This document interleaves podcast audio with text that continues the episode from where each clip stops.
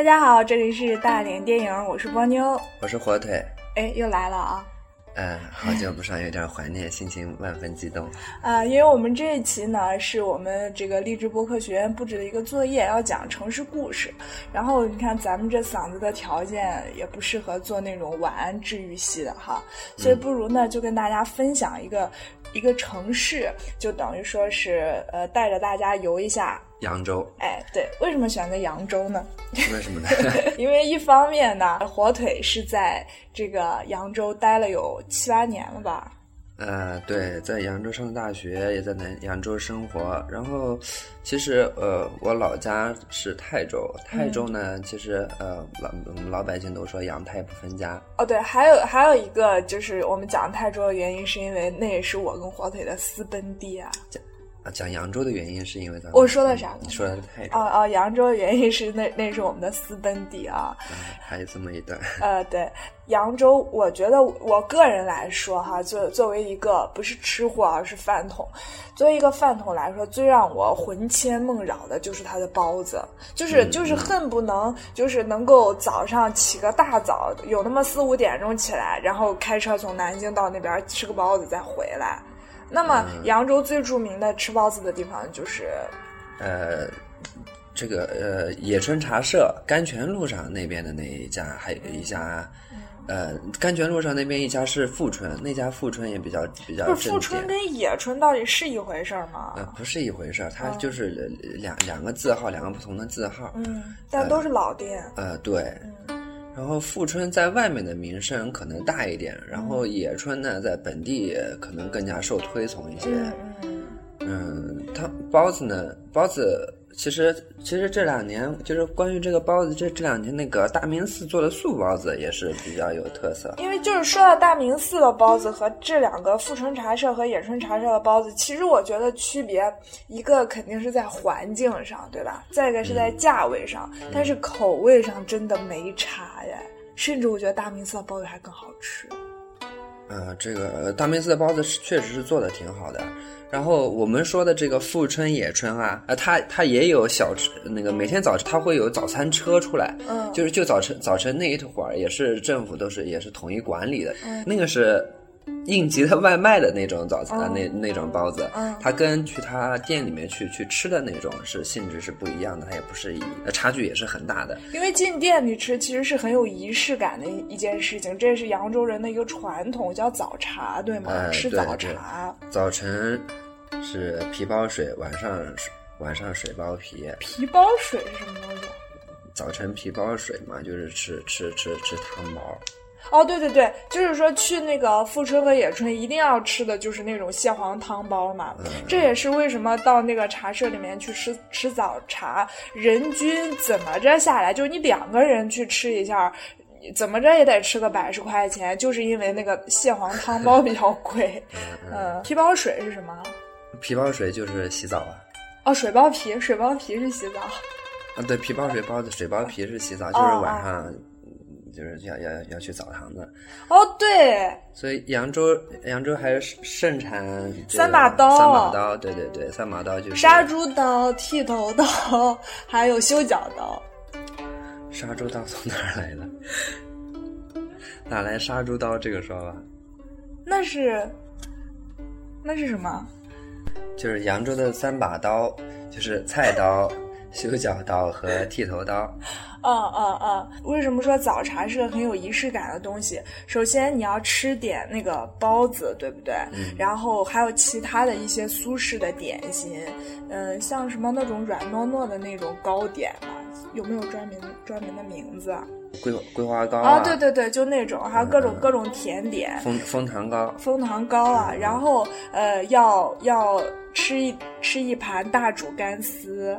吃完大煮干丝，再要喝一吃一盘是吃一碟就行，就是吃一碟大煮干丝，然后再喝上一杯绿茶，对吗？呃，对，吃完了喝杯茶。啊，然后什么是大煮？扬州扬州平山堂的，呃，扬州就平山堂那边有有种茶的。之所以去野春，是因为那边呃野春那边它还有跟扬州最大的花鸟市场，呃也在那边。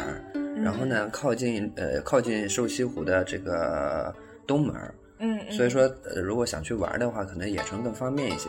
哦但是富春呢，是在呃是在最老的一条街上，甘泉路上。嗯呃，如果说想要去逛逛，体会呃，体会一一下呃老老扬州的那种风韵的话，可能嗯富春更好一些。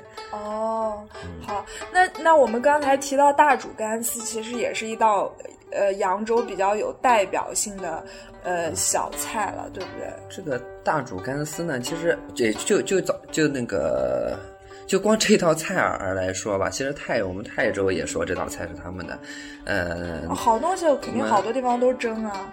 对我们那个苏皖两省的省会，南京也说、这个大煮干这不就丝是他们的。苏皖两省的省会啊你在南京生活这么多年，你不知道南京是江苏跟安徽的省会啊？？OK OK，这后话了啊。这个什么是大煮干丝呢？我这个还上过《舌尖上的中国》呢，给大家放一段，不知道能不能放出来，听一下试试。一盘筋道的烫干丝，代表了扬州人对生活的基本要求。大白干，每块横劈成二十八片，再切细丝，根根分明，韧而不散。哎，有有手工片的是手工片，哎哎哎，它姜味渗入了片丝。一百摄氏度的水，细烫三遍，去除豆腥，浇上卤汁和大量香油，素雅的外观却有极为软嫩鲜香的口感。哦，这就是大煮干丝。然后听了之后有没有觉得很诱人？就一片一块豆腐块片成二十八片，那个对刀工，怪不得那个嗯嗯，就是厨师刀是他的三把刀之一呢。对扬州扬州菜呢，就是呃是淮扬菜嘛，淮扬菜嗯最讲究刀工。嗯嗯嗯，还有狮子头也是扬州的吧？呃狮子头，然后猪头肉，嗯，猪头肉不是六合猪头肉？六合只是在南京这边比较有名而已。其嗯实扬州的猪你声音头肉，大一点。扬州的猪头肉也很有名。嗯其实刚刚大家听这听这一段那个电视录音的时候，有没有觉得呃，深圳的朋友啊，尤尤其是盐城的朋友，有没有觉得呃，扬州方言其实跟盐城话特别像？我我一直很很疑问，我估计应该是古时候跟他那个盐商的发展是很有关系。嗯盐城那边的盐，嗯，它海海盐他要嘛，经常晒跑到盐，对那个扬州去卖。对，因为扬州在古时候它是一个对呀、好盐的一个，不是，关键是说到这儿就觉得扬州在古时候是多么繁华的一个都市啊！我记得我们那个历史课本上背的时候就说是国际繁华大都市，哎，啊，对，是唐朝的时候吧？唐朝的时候，唐朝的时候叫有个说法叫扬一益二，嗯，扬是指扬州，益有益州，就是现在的那个成都，嗯扬一益二。就这两个地方非常啊繁华。对，就是扬州它，其实这这座城市它是兴于大运河，也衰落于大运河，对对对，就是整个现在反正大家。呃，很少再再去使用去呃走了走曹那个时候不叫航运，叫啊漕运。漕运那个时候，分两水运分两种，一种是叫漕运，一种是叫海运。三点水一个漕吗？嗯，对对，就是只在那种小水沟里走的。漕公，不叫，嗯，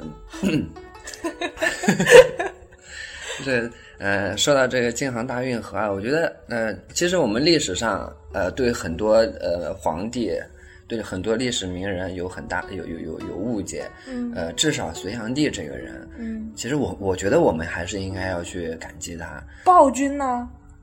他他，是昏君还是暴君来呃，的？他他很残暴，但是嗯除了这一点之外，他其实他做了很多很多特别呃开天辟地的事情。比如说，就比如说这个京杭大运河，就就就以现在的这种呃技术能、呃、技术水平来说的话，你要想开凿这么一条运河，都几乎是不太可能的。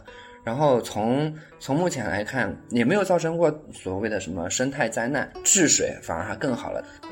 京杭大运河是是真的是一个旷世杰作，也也疏通了中国的南北。那所以说，肯定扬州人也非常以，尽管那些繁华都已经是昨日黄花了，但是不是扬州人始终还以这个大运河为为荣呢？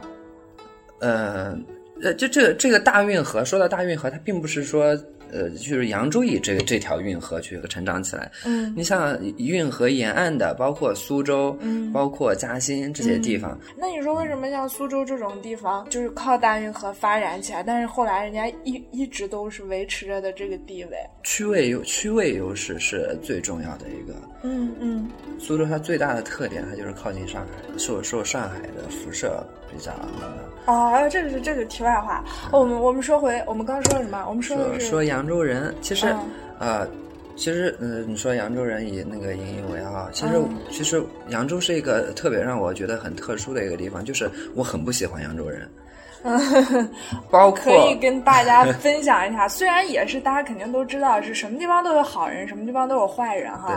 那我去年大着肚子，然后有两个呃扬州人是。酒后开那个电动车，他们闯红灯刮了我们的车，他还下车来骂人，觉得而且扬州的服务业就会很令你刷三观，就是你你凡是你在北京也好，上海也好的服务业里面，你享受到的那种很好的态度啊什么的，你在扬州通通都享受不到。那些服务员脸都挺冷的，挺臭的。呃，你就别光是商，别说商场里面，就是那个那种。呃，个体小店儿，你去了之后，也很少有老板说是主动上来，哎，主动上来跟你打招呼。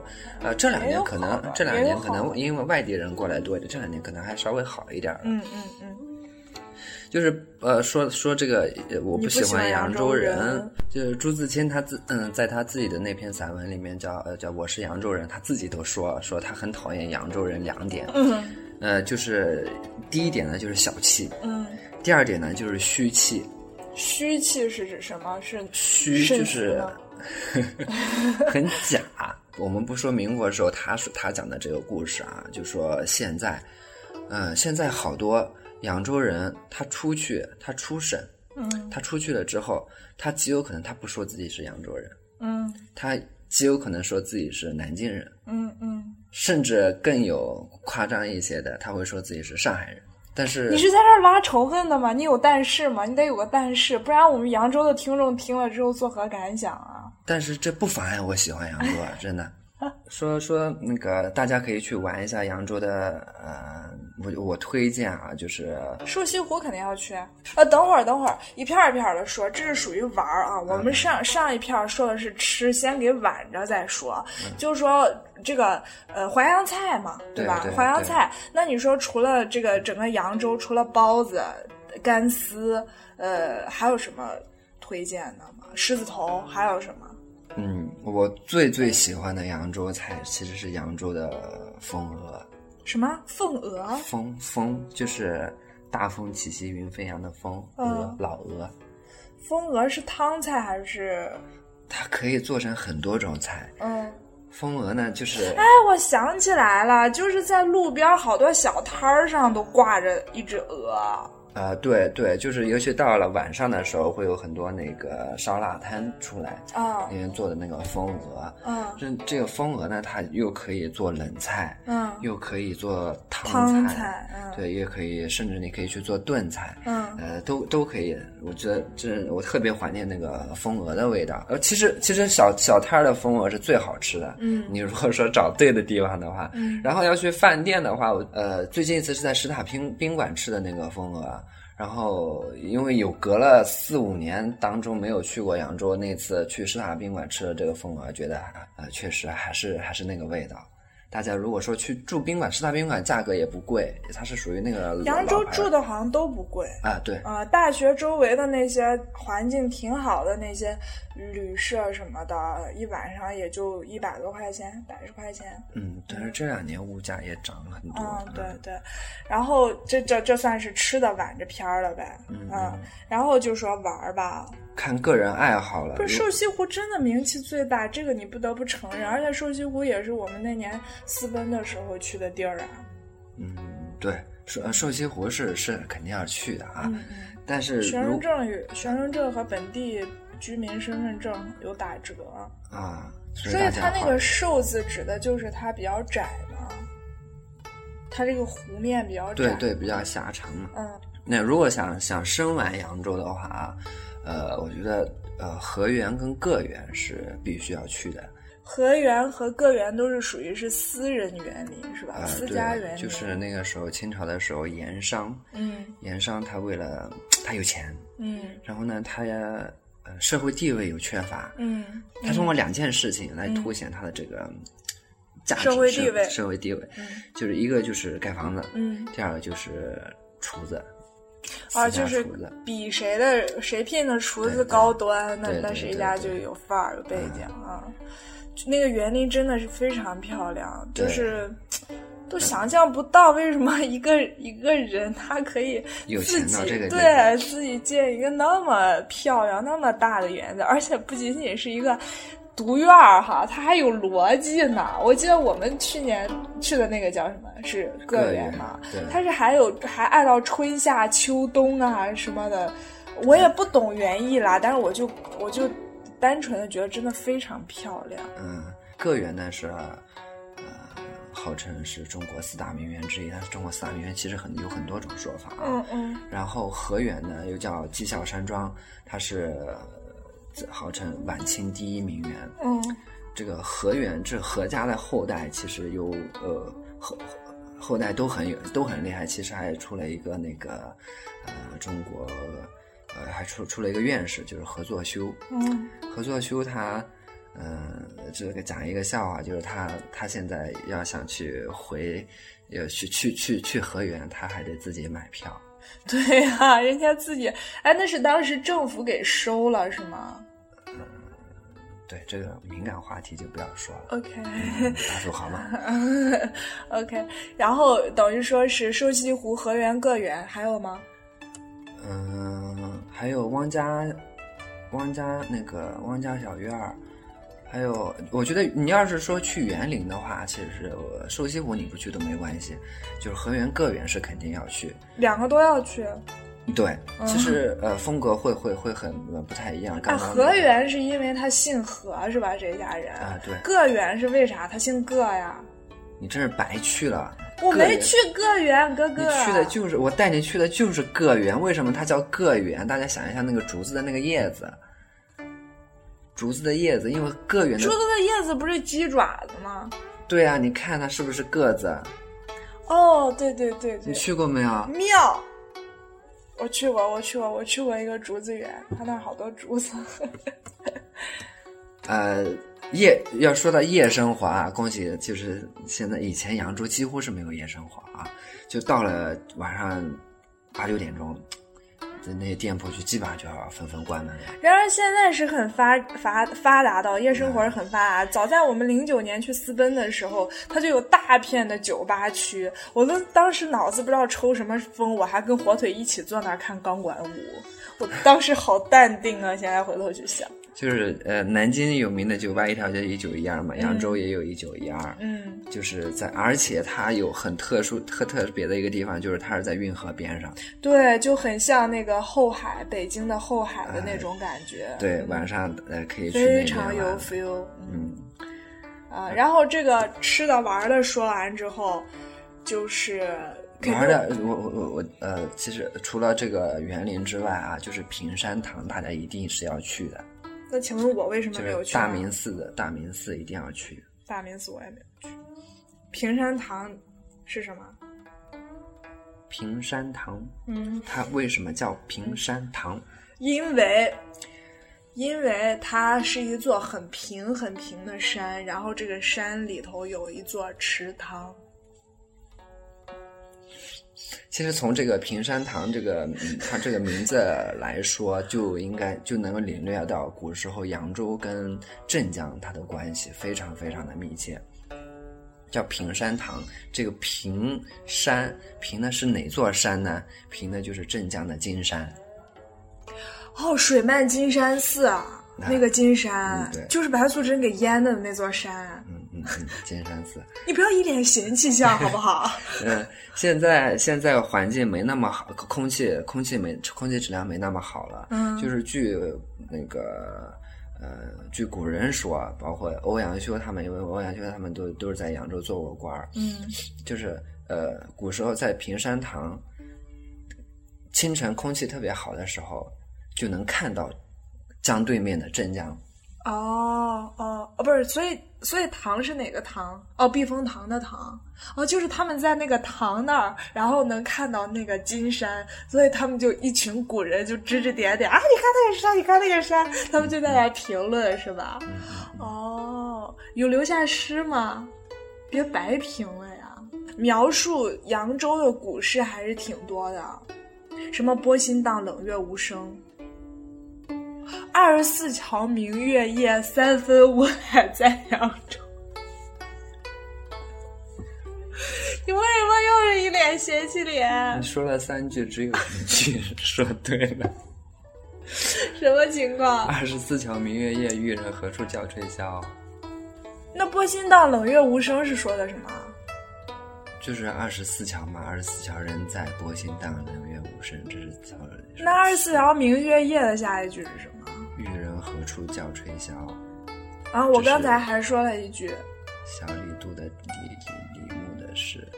哦，三分无赖在扬州，二分无赖还是三分无赖？天下三分明月夜。啊啊啊！还有一份就是我们现在的北京。啊，还有玩的地方，就是还有一个，我觉得呃建议大家可以去一下。其实也在市中心，来扬州就那么大啊，就那么一点很小这么大的地方。嗯，就是史可法纪念馆，呃，一定要去，因为嗯，可以说这座这座城市能留下史可法纪念馆，这是一件跟这个城市的风格完全不搭不搭边的一个地方。呃，我们大家应该都听说过，就是呃，扬州十日，嘉定三屠。嘉定三屠，就是那个时候清军入关之后呢，就是嗯，在扬州屠城了十天。啊，除了南京，哇，江苏好惨哦！怎么这么多地方都被屠过？就是那个时候，史可法是率领着那个明朝的军队在扬州死守。哦。死死守，然后到最后就是这个清清清朝打好不容易打下来的清军好不容易打下来之后就屠城，屠城了十天。然后嘉定呢，嘉定三屠，嘉定这个地方呃呃不是指那现在的那个上上海的嘉定区，或者说那个现在的嘉兴，其实是指广泛的苏南和浙北这一带。就沿着太湖啊、太湖的这一带，也是也是好多地方 被屠城。因为那个时候，呃，文人，尤其是苏南的文人，他骨气特别重。嗯。那说到这个，我们大家应该都知道朱自清是怎么死的。嗯。自自己活活饿死，就是那他说美国人的粮粮食我不吃。哦，就很有气节。对对对，就是这边的文人气节的气节馆。现在大家很少说谈气节这个词了。嗯嗯，那说到这个什么史可法呀、朱自清啊，其实这个城市肯定也有很多人名人的故事，对吧？像杜十娘。啊，对，杜十。他他就是在运河上沉的百宝箱嘛。嗯，杜十娘怒沉百宝箱。也我我不记得了，好像说不准，也有可能是是在那个 呃是在高邮那边。啊，可以去捞一捞啊啊！还有，你不是要讲江江泽民吗？敢不敢讲？要不还是算了吧。我现在扬州人最引以自豪的，肯定就是提到叫江泽民是他们扬州人嘛。OK，呃，这江泽民就不说了，我怕我说错话。还得说一下呀，就是那个他就是他题字的扬州大学是吗？哇，江泽民在什么地方都提字嘛？不是我的意思是说，你是不是因为你你像很多城市，你就比方说南京吧，大家要来南京玩，肯定南京的很多大学是很值得去的。扬州大学值得去吗？我个人觉得不太值得去，因为挺破的里面。嗯，挺破的，但好歹它是我母校啊，可以去。为什么不可以去呢？因为它肯定学校周围也有很多好吃的小吃什么的，是吧？对，扬州大学分。五个校区最呃景景观最好的就是瘦西湖校区，它就在瘦西湖边上，大家也都可以去一下。而且那个校区呢，主要是以那个文科生为主。哦，也就是说，大家如果去吃早茶，先在野春茶社吃个早茶，然后在瘦西湖转一圈，然后可以顺便去一下扬州大学瘦西湖校区。